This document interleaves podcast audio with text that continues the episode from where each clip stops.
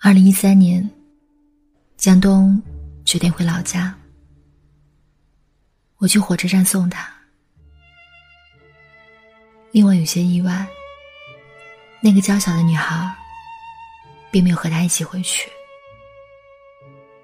我没有问，因为已经没有资格再问出口，只能似旧日好友一样，慎重的抱一抱他。他问我说：“赵朗，你想一起回去吗？”我摇了摇头，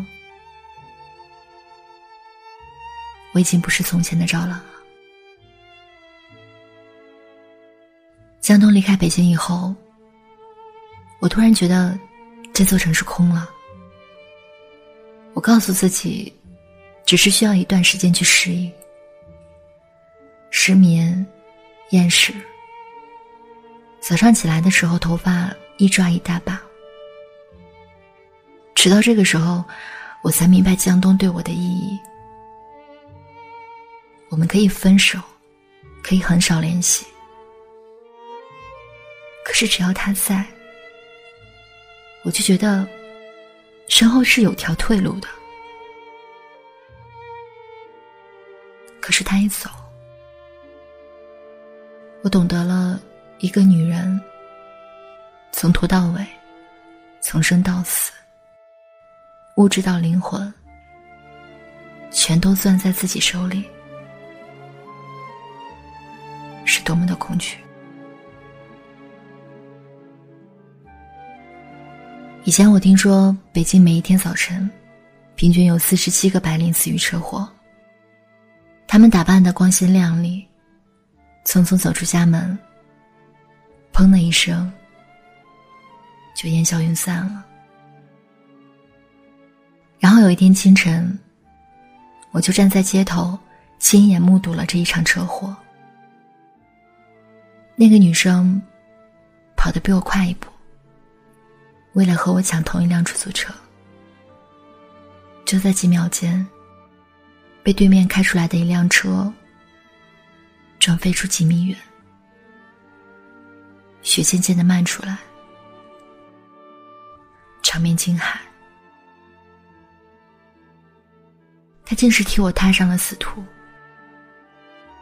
我站在烈日下，心有余悸，害怕惊恐到极点，喘不上气来。我突然感到了生命的荒谬感，它像一根钢针，戳穿了我。我坐在路旁许久许久。然后没有再去公司，而是直接掉头去了车站。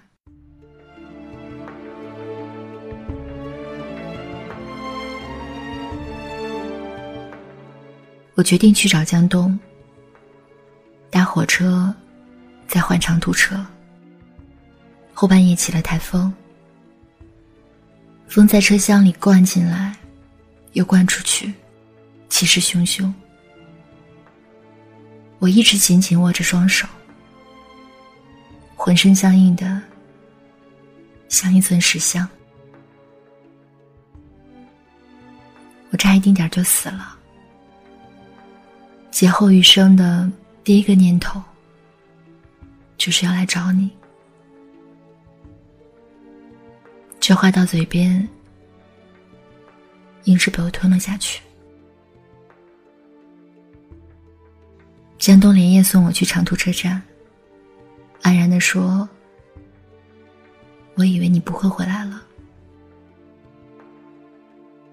我说：“我也以为我不会回来了。”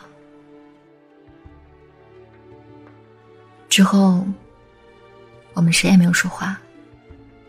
江东安静的举着手电筒，照亮前面一小片十字路，反复提醒我当心。不要摔着。我落在他身后，在一片漆黑里，无声的落泪。我安慰自己，会回来的。以后等你老了，就回来养老。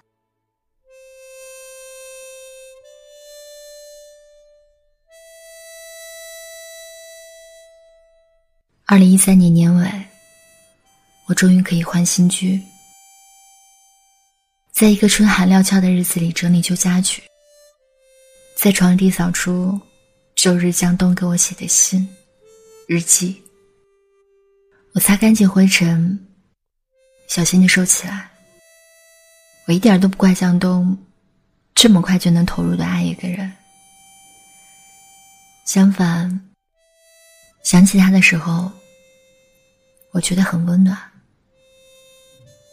就像那天最后一晚，他用手电筒在黑暗里照亮我前面的路。在以后的岁月里，他就变成了这样一只手电筒，一点微微的光就够了。尽管心里那么遗憾，我的生活还是继续着。得意总比失意多。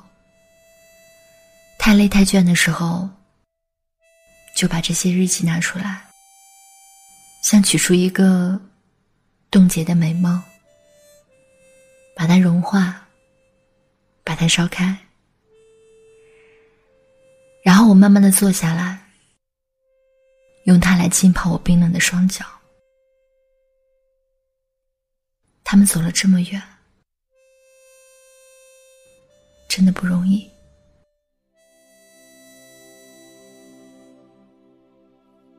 那一年的北京，美得不像北京，像美好时代里的北平。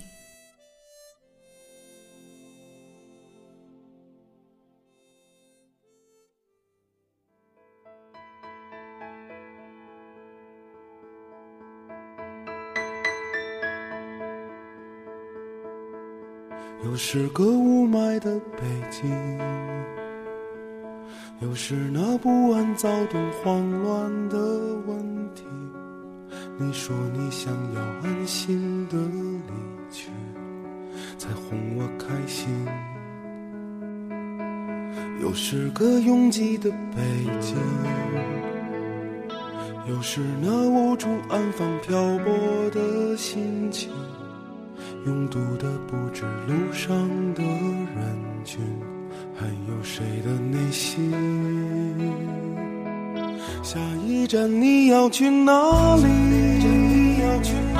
能否再让我还能遇见你？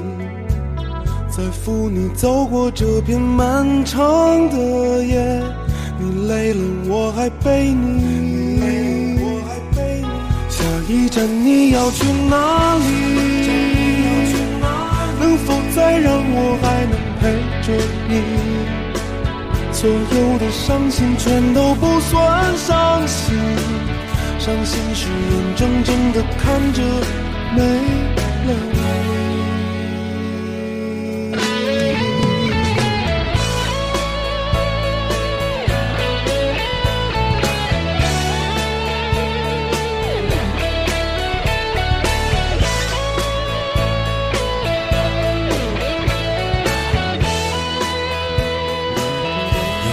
这拥挤的北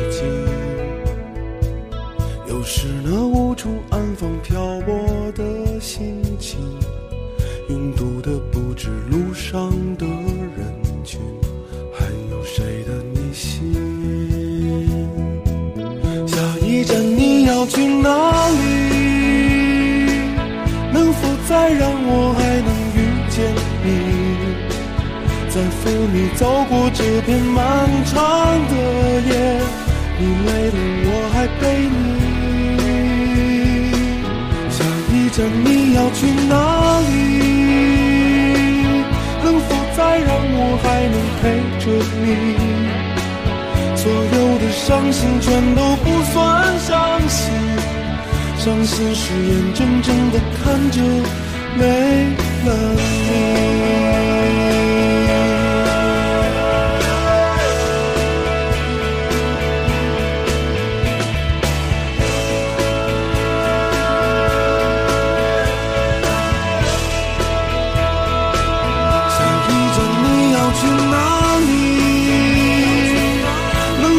再让我还能遇见你，在风里走过这片漫长的夜，你累了我还背你。下一站你要去哪里？能否再让我还能陪着你？所有的伤心全都不算伤心，伤心是眼睁睁的看着。没了你，又是个雾霾的北。